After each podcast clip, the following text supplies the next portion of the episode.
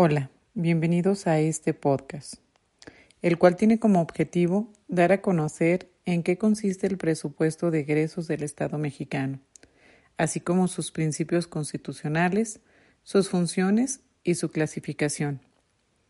Mi nombre es Rocío Muñoz Íñiguez, alumna de la Universidad Interamericana para el Desarrollo, con sede en la ciudad de Tepatitlán de Morelos, Jalisco estudiante de la licenciatura en Derecho del quinto cuatrimestre, y la materia a la cual se debe esta actividad es Derecho Financiero.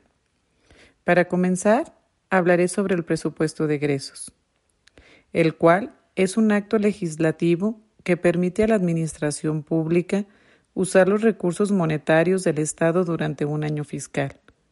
El presupuesto de egresos de la Federación será el que contenga el decreto que apruebe la Cámara de Diputados, a iniciativa del Ejecutivo, para expresar durante el periodo de un año a partir del primero de enero las actividades, las obras y los servicios públicos previstos en los programas a cargo de las entidades que el propio presupuesto señale. Los principios constitucionales que rigen o los requisitos que deben normar al presupuesto son los siguientes. Primero, la universalidad debe contener todos los gastos del poder público. Como número dos, tenemos la unidad, es decir, que esté contenido en un solo documento.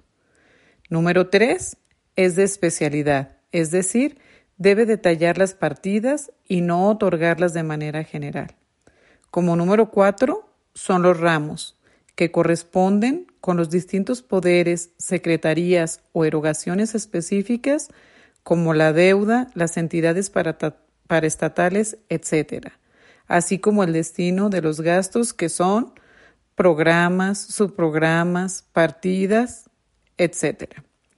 Como número cinco tenemos la planificación, es decir, con base en los planes socioeconómicos que se fijan a mediano plazo, es posible que de manera recurrente en el presupuesto de egresos se señale la consecución de las metas fijadas en un plan de esta naturaleza. Como número 6, tenemos la anualidad. El presupuesto de egresos tiene una vigencia anual.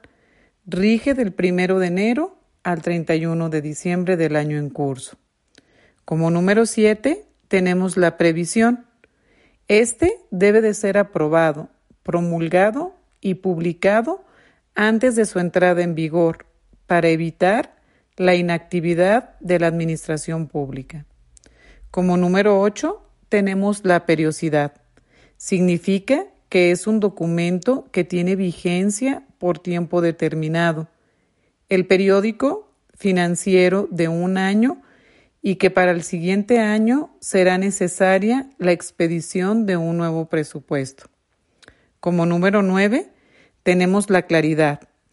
La claridad se refiere a que el presupuesto sea entendible y pueda ser consultado por los servidores públicos y administradores sin ninguna complicación.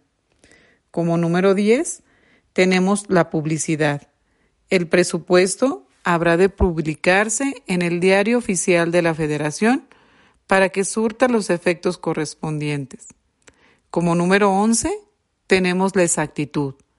Este atañe a que las cantidades previstas correspondan a lo que el poder público necesitará para cumplir con sus atribuciones.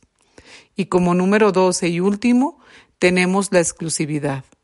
En el caso de México, se refiere a que corresponde solo a la Cámara de Diputados la aprobación del presupuesto.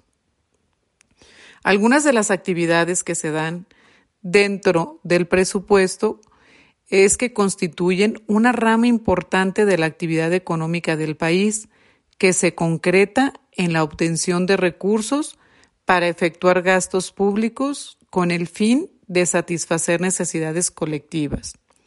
¿En qué momento se da? Como primer momento tenemos la obtención de ingresos que se obtiene por el Estado a través de institutos privados para la explotación de su patrimonio, como por medio de institutos de derecho, que pueden ser las contribuciones. Como número dos, tenemos la gestión o manejo de recursos obtenidos y la administración y explotación de sus propios bienes patrimoniales de carácter permanente. Y como tercero y último tenemos la realización de las erogaciones para llevar a cabo las funciones públicas, la prestación de servicios públicos y la realización de otras actividades y gestión que el Estado realice.